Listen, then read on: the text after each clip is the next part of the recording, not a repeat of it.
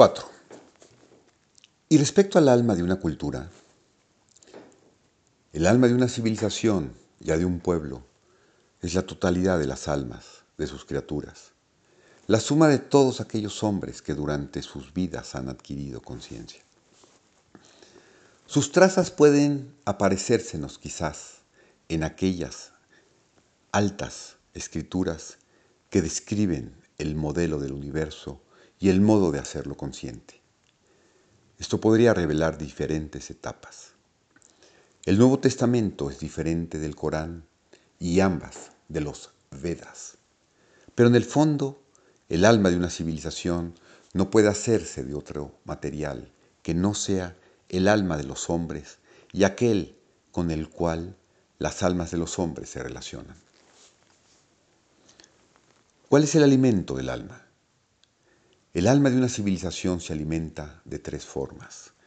Aquellos tres caminos tradicionales por medio de los cuales el hombre puede devenir consciente y desarrollar almas individuales propias. Estos caminos y las escuelas de regeneración que existen para administrarlas y enseñar sus métodos en la tierra dependen de la idea de desarrollar la conciencia primeramente en una función particular al hacerse plenamente consciente de esa función. Solo así se podría encontrar un hombre su camino hacia la conciencia de todo su ser, que, al transformar la naturaleza de esa función, transforma la totalidad de su ser y adquiere un instrumento de control sobre la misma, es decir, adquiere un instrumento de control sobre todas sus funciones, esto es, adquiere un alma.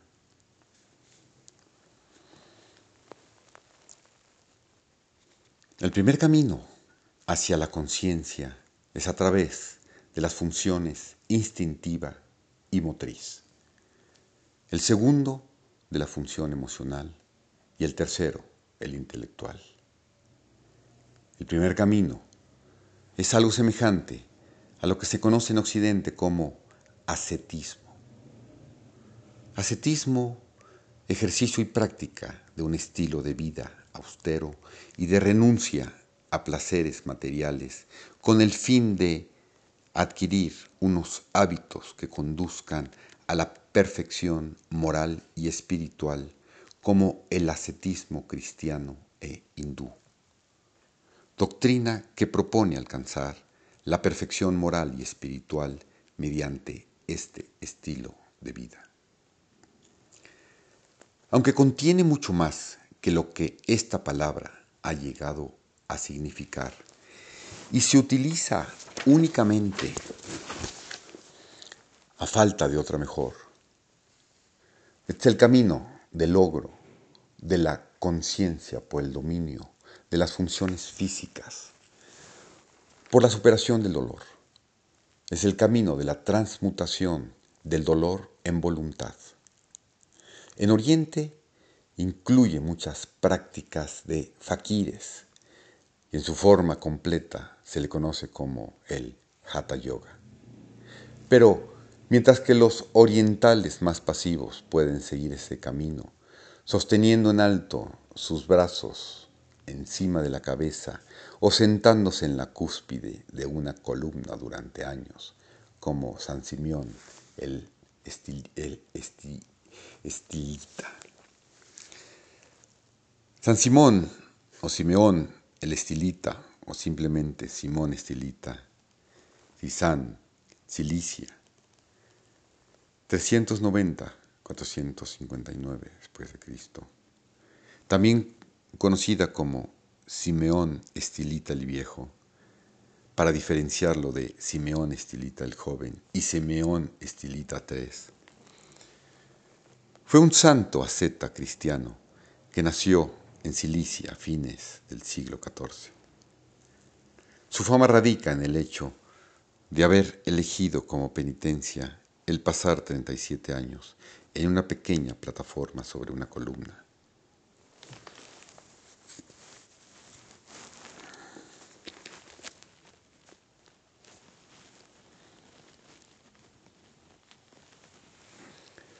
El segundo, en Occidente, el dominio del cuerpo toma una forma bastante diferente.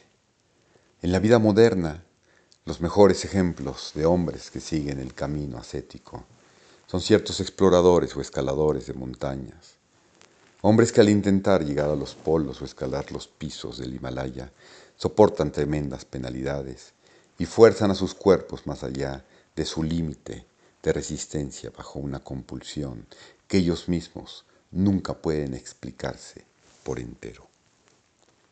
Scott y sus compañeros, helándose paulatinamente hasta la muerte en el Polo Sur, Arving y Mallory, trepando solitarios hasta la cumbre del monte Everest, que nunca pudieron alcanzar y de, de donde nunca podrían volver, eran de hecho faquires occidentales empeñados en hacerse almas en el camino primero o ascético. El segundo camino recuerda lo que se conoce en Occidente como el misticismo, aunque otra vez la palabra no es satisfactoria. Es el camino de lograr conciencia por el dominio de la función emocional, venciendo al temor. Es el camino de la transmutación del temor en amor. Por este camino, un hombre recibe con regocijo todas las situaciones que de ordinario dan origen al temor o el disgusto, precisamente para mostrar que esas emociones pueden transformarse en algo muy diferente, esto es, en la sensación enteramente nueva del éxtasis. De la enhorabuena a la pobreza, del celibato a la enfermedad, de la obediencia absoluta a la voluntad del superior religioso y a muchas otras limitaciones al placer ordinario. Sacrifica todas las emociones pequeñas y triviales con el objeto de adquirir una emoción grande y trascendental. San Francisco de Asís es tal vez el mejor ejemplo occidental de un hombre que siguió este camino y su abrazo al leproso fue una demostración clásica del método de adquirir amor por la superación del temor. Otros, como Florence Nightingale, vencieron deliberadamente su repugnancia natural con el objeto de servir al enfermo, al pobre, al anciano y al oprimido. Pueden ser también candidatos involuntarios para este segundo camino o camino emocional hacia la conciencia. El tercer camino es el que se acostumbra a entender por filosofía. Es el camino de lograr conciencia por el dominio de la función intelectual, por la superación del pensamiento. Es el camino de la transmutación del pensamiento en comprensión. Por este camino, un hombre procura someter el divagar sin sentido de la mente al esquema de las leyes cósmicas. Se esfuerza por pensar en todo lo que le acontece, sobre todos a quienes se encuentra sin ninguna relación con lo que le agrada o le desagrada, sino que sino en relación con los grandes principios. En esta forma deviene gradualmente liberado de un punto de vista subjetivo y adquiere una comprensión objetiva. Este ha sido el camino no solo de grandes pensadores, de escuelas eclesiásticas y filosóficas en el pasado, como Santo Tomás de Aquino e Isaac Newton, sino en nuestros días también está particularmente abierto para aquellos de mentalidad científica, supuesto que, efectivamente, se esfuercen por vivir todos los lados de la vida de acuerdo con las grandes leyes que estudian o descubren. Los tres caminos, la conciencia, ascetismo, perdón, los tres caminos a la conciencia, ascetismo, misticismo y filosofía, no solamente producen escuelas independientes propias, sino que también pueden ser incluidas como órdenes separadas dentro de alguna gran escuela histórica, tal como la Iglesia Católica Romana. Y otra vez, aún pueden ser seguidos por individuos independientes sin conexión exterior con alguna escuela al capacitar a los hombres para crearse sus propias almas mediante el trabajo consciente sobre sus diferentes funciones para crear tres clases diferentes de almas, por así decirlo. Estos caminos literalmente alimentan la gran alma de su cultura. Ciertamente suministran las tres clases de alimento que requiere esta gran alma, exactamente como el alimento material, el aire y las percepciones, digeridas por las diferentes funciones que proveen de tres clases de nutrición requerida por el cuerpo. Empero, hay un cuarto camino, que consiste en el dominio de las funciones instintiva, emocional e intelectual al mismo tiempo. En la transmutación del dolor, el temor y el pensamiento en sus contrapartes más altas de voluntad, amor y comprensión simultáneamente. En este camino, un hombre se esfuerza por ser consciente, por lo menos, en las tres funciones a la vez y procura armonizar el trabajo de estas funciones al hacer que las ayudas a las otras sirvan a la misma aspiración. Así, fuerza a su cuerpo a realizar alguna tarea física muy difícil y deliberadamente trabaja para transformar sus pequeños temores y resentimientos que puedan surgir en él durante la tarea y procura comprender lo que está haciendo y por qué lo hace y referir todo cuanto se conecta a su conducta a las grandes leyes naturales con las cuales ya se ha familiarizado. Este camino tiene tres campos separados de estudio, cada uno de los cuales se explica y refuerza a los demás. La conciencia que se desarrolla es más general, abarca todos los lados del hombre y es menos probable que pueda dejar sin ver alguna debilidad fundamental o alguna deficiencia peligrosa. Por esta razón, a de semejanza de los caminos ascético y místico que habitualmente requieren del sacrificio inmediato del, de cuanto es familiar y de la traslación a condiciones muy diferentes como aquellas del desierto o las del monasterio, este camino se sigue en las condiciones de la vida ordinable, ordinarias y, y, y beneficios desde un punto de vista ordinario. Este camino hacia la conciencia es algunas veces más rápido y otras más lento que los demás, pero su característica principal es que es más armonioso y más seguro.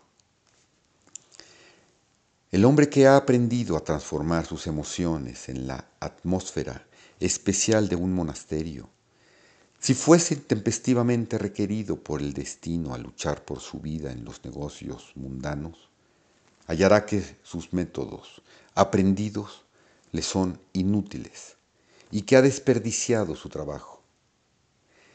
El asceta que ha adquirido voluntad viviendo en una caverna y en el ayuno, intempestivamente se le pone en condiciones donde todas las clases de placer físico son libremente accesibles, se abrumará por los apetitos cuya existencia ni siquiera sospechaba.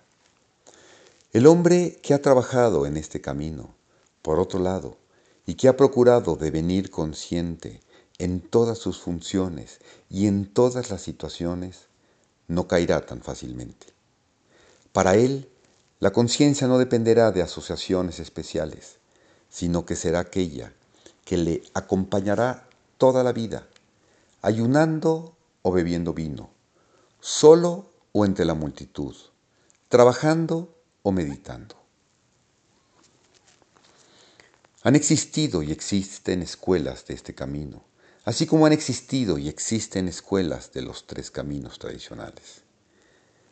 Pero aquellas son mucho más difíciles de reconocer porque, a diferencia de las otras, no pueden reconocerse por alguna práctica, método, tarea o nombre.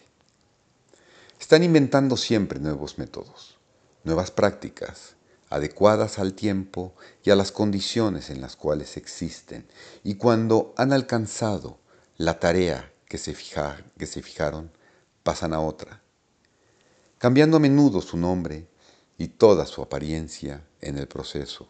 Así, indudablemente las escuelas de este camino estuvieron tras los diseños y construcciones de las grandes catedrales góticas, aunque no tenían nombre especial, se adelantaron a la organización religiosa de la época. En el siglo XVII, escuelas análogas fueran responsables de mucho de la nueva investigación científica y médica, algunas veces bajo un solo nombre y otras bajo otro. En el siglo XVIII, estas escuelas tomaron prestado muchos de los descubrimientos de la arqueología griega y egipcia para vestir sus ideas y su organización, mientras que algunos de sus dirigentes, en orden a penetrar en los círculos amantes del lujo sofisticado, donde tenían que realizar su trabajo, podían aún aparecer a la guisa de magos y mesmeristas de moda. Estas escuelas procuraron introducir la conciencia en todos los lados de la vida y su forma siempre está conectada con aquella que es la novísima, con aquella que prepara el futuro. Al mismo tiempo se preocupa principalmente del desarrollo de las armas humanas. Y su verdadero trabajo, como el de aquellos, es nutrir el alma de la cultura en la que actúan. Puede decirse así que el estado del desarrollo del alma de cualquier cultura dada será el resultado directo de estos cuatro caminos y del trabajo de las escuelas que los estudian.